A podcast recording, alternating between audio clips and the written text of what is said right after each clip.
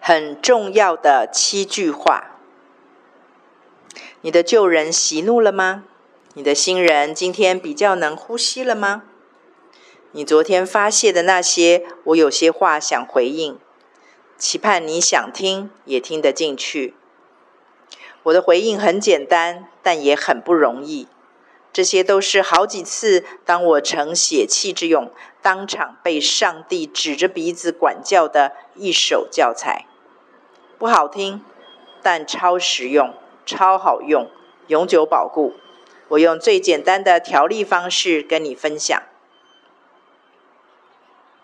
第一，不可娇养老我；第二，不可行义过度；第三，不可痴密过多；第四，不可心怀不平；第五，不要自己伸冤，但要听凭主怒；第六。属灵的人可以参透万事，却没有人能看透他。第七，人的怒气并不能成就神的意。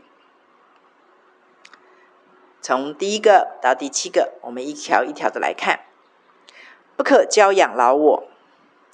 哎呀，那种肉麻话我才说不出口嘞，要我装嗲，我办不到。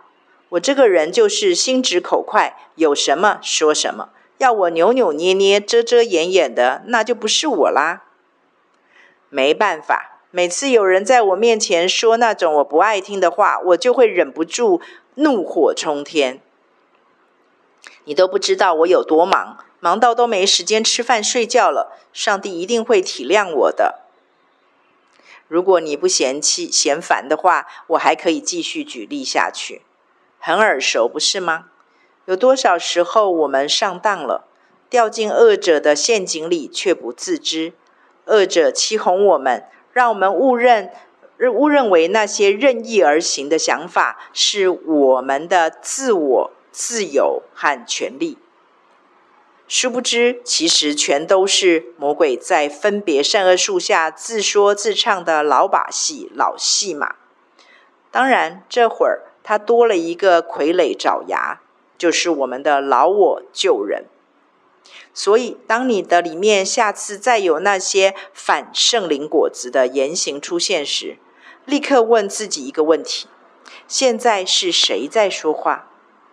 相信我，这个是我的老经验了，百分之百都是你的老我旧人肉体在顺着情欲说恶者想听而圣灵会担忧的话。因为唯有在旧造当中，魔鬼才有缝可插针啦。所以不要对那个假自自由之名，还有自我之名，行绑架、挟制之时的老我那么好哦。否则，你若总是顺着旧人，让他每闹必打正，一旦被你娇养惯了，新人就只有窒息萎缩的份儿了。要想真自由，就不要再继续被骗去娇养骄纵你的老我哦。第二，不可行义过度。从我有记忆以来，心里仿佛都存在着一把非常严厉的隐形尺，尺和一个超敏、超级敏锐的显微镜，在道德上、操守上、言行举止上。甚至任何一个不经意闪过脑海的意念上，我都会透过他们严加审核、批判，唯恐自己做不好或犯下不可原谅的错误。我猜这个特质若是反映在一个很有自信，甚至比较霸气的人身上，应该会成为一股正向的推动力吧。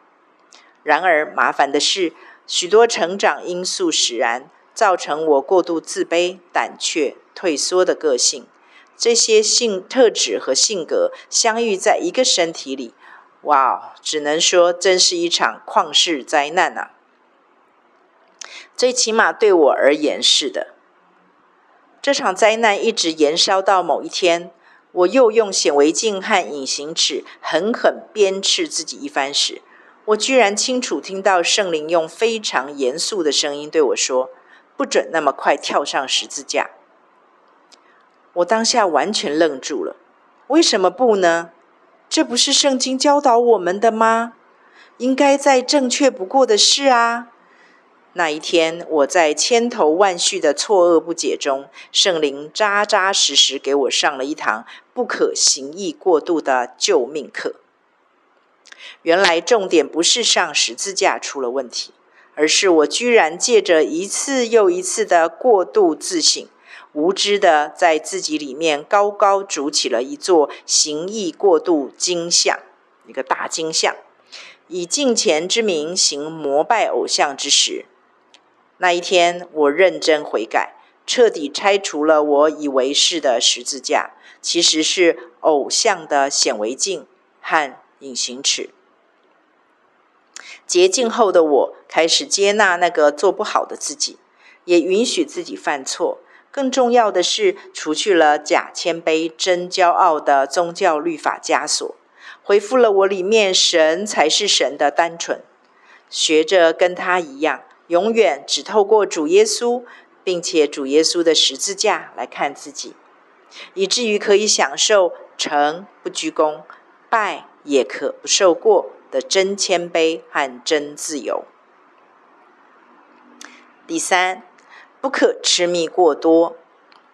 密就是某些话或某些事，会在我们的里面酝酿出一种微醺感。我们有时候会对这种让心里甜滋滋的感觉上瘾，使这种状态变成了我们非有不可的别神。比如说，有些人的恩赐是舞台上的服饰，每次服饰完就都会有很多人来肯定他，结果到最后变成，如果哪一次没有听到别人正面的回应，他就受不了了。又例如，有些人天性热情热心，很喜欢帮助别人，自然也就得到很多人的依赖和感谢。这本来是美事一桩，然而如果被帮助的对方反应不如自己预期，就因而受到受感到受伤或气愤，这些就叫痴迷过多，上瘾了。我们无法阻止别人夸奖和感谢，但我们却可以管理自己的反应。每个人不自觉上瘾的都不一样。比如昨天，你为什么会因着他人的行为而怒不可遏？是不是就是你那个说清楚、讲明白的欲望和特质没有得到满足而引发的呢？虽然这个特质是个好特质。就像蜜也是个好东西一样，适度的使用绝对有益，而且几乎每个人都有他想要吃、爱吃、习惯吃的特种蜜，只是我们有没有仔细去整理和认清罢了。一旦我们可以健康成熟的把持吃蜜的分量和时机，就可以坦然而且没有负担的享受上帝所赐的甜美。没有任何副作用啦。第四，不可心怀不平，不要为作恶的心怀不平。这句话应该所有的基督徒都耳熟能详，也都觉得是个不容易修的学分吧。这次思想这个功课，我脑海中头一个蹦出来的，居然是浪子的故事，真是太奇妙了。原来不仅是欺压我们的人或言行举止恶劣的人，是这句话里的恶人。那些我们觉得比我们差、没有我们好，或是我们认为他不配得，却得到比我们好的待遇和结果的人，也包含在这句话的恶人中也。以前总以为浪子的故事里，我这个乖乖牌既非浪子，也绝不是那个有个性的浪子他哥。因为我一向都顺服，没有意见。然而，随着服侍主的年日渐增，累积了一些属灵年资之后，我赫然发现自己里面那个大儿子心态也与日俱增。以前的没意见，不是真的没意见，原来是因为觉得自己没有资格和条件有意见而保持沉默。如今在神的家中有了那么一丁点儿贡献，似乎就赢得了评比的资格了。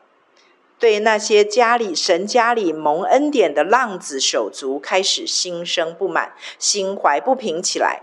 也就是我跟浪子他哥得了一样的属灵白内障啦，自认为公正，却是完全模糊了焦点。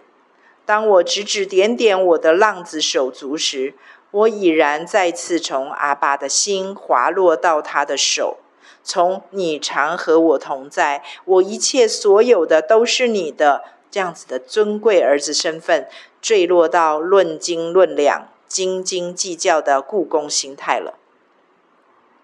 再次证明，有主的命令，表面上看起来硬邦邦、冷冰冰，其实背后却是充满了他对我们的保护和真爱啊！愿你我都有耳可听。第五，不要自己伸冤。但要听凭主怒。我必须承认，这句话是我生命更新之前的止痛药。因为过去的我，讲好听一点，是一个温和的人，凡事以大局为重，能吞就就忍，很少为自己辩解或发泄个人情绪，更不要说为自己争取什么了。讲难听一点。在比较有个性、有自信的人眼中，我应该是他们非常看不顺眼的懦夫、软脚虾吧。然而，我真的是没感觉、没情绪、没脾气的人吗？当然不是，只是每当一想到接下来可能面对的冲突场面，我就退缩了。这时，我就会用“主啊，你必为我伸冤”这个祷告来让自己稍微好过一点。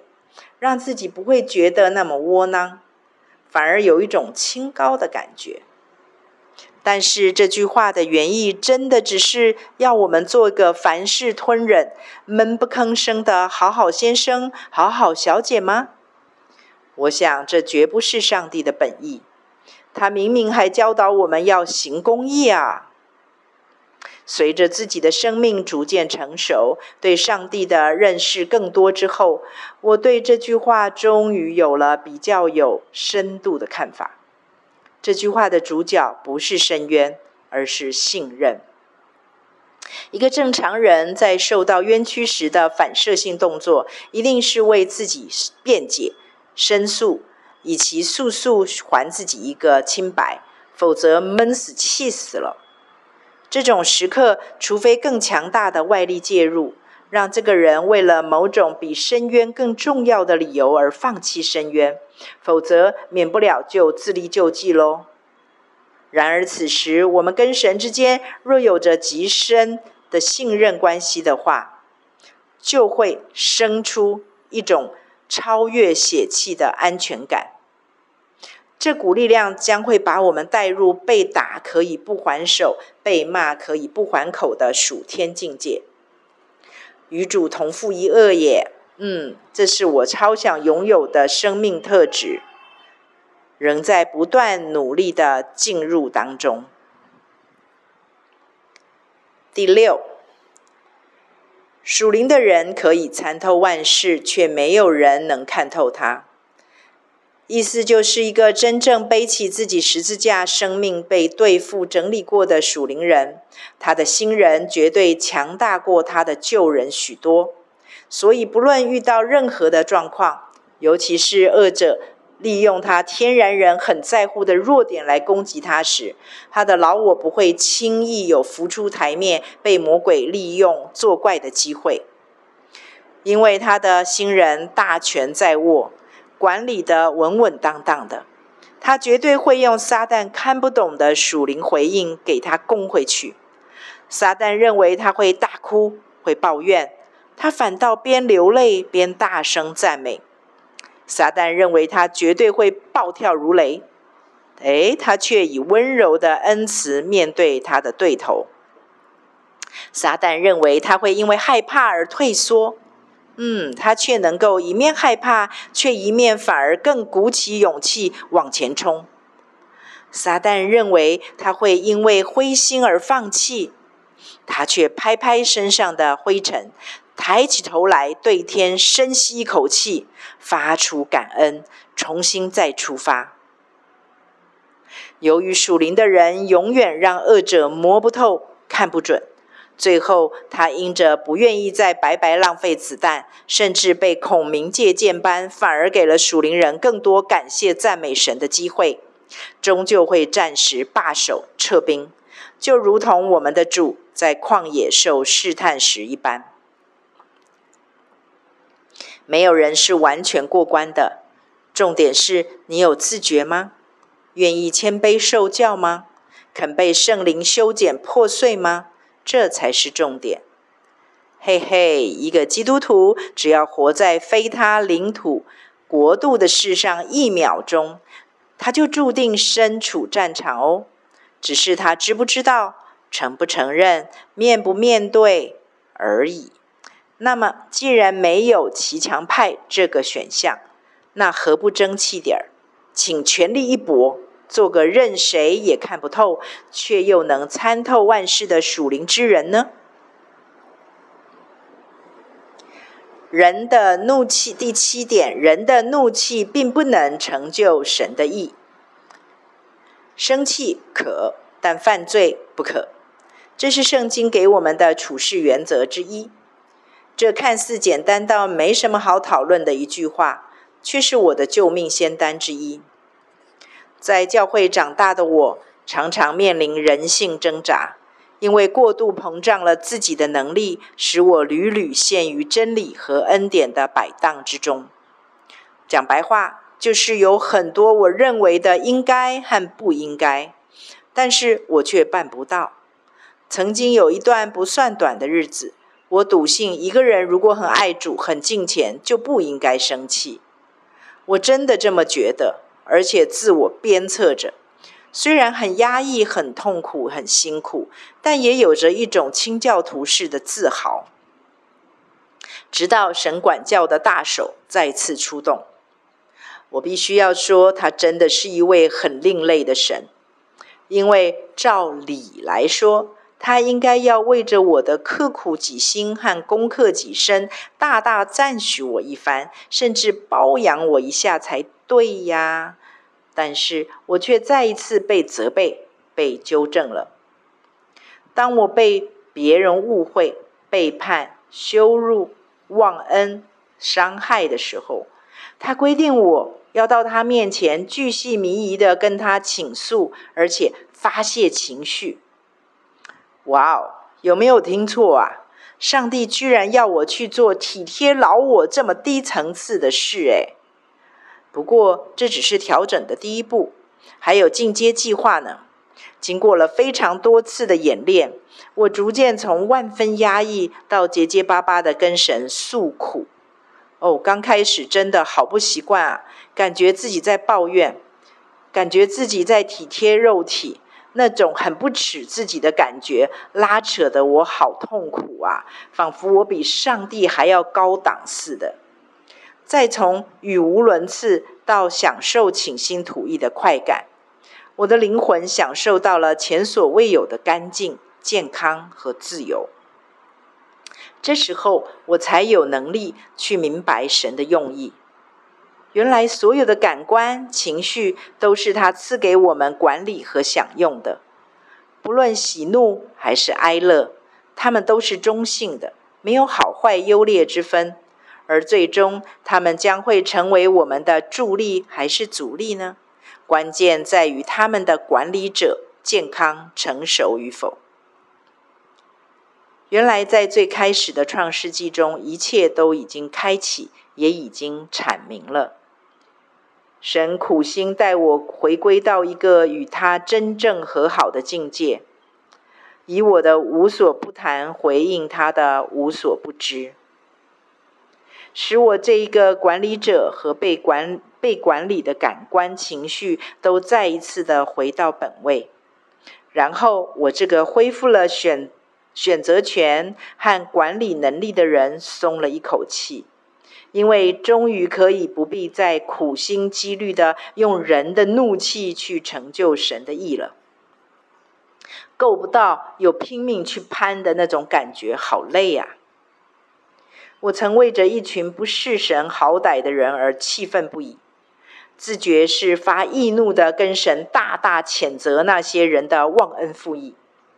就在我慷慨激昂，跟神细数他们的罪状时，我竟然听到神用极轻松幽默的口气对我说：“哎哎哎，被冒犯的是你，不是我哦；计较的也是你，不是我哦。”当下，哦，我真的觉得神很不够意思。当然，那个我是指失职的老我啦。可是当下真的觉得上帝很不够意思，我哎在捍卫他，他却阵前倒戈，这样子真的很不应该。这是我当下的感觉跟口气，但是我的新人也几乎在同时就受教了。我的神再次让我看到人的窄和小，也让我更见识到他的高和他的大。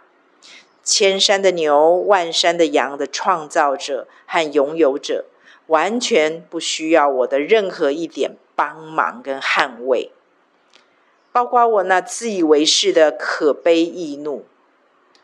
那天，我真的自由了，就可以有点阿爸的气度了。应该是说哪天呐，我真的自由了，就可以有点阿爸的气度了。我心中默默期许着，这是我的心愿，也愿上帝祝福你。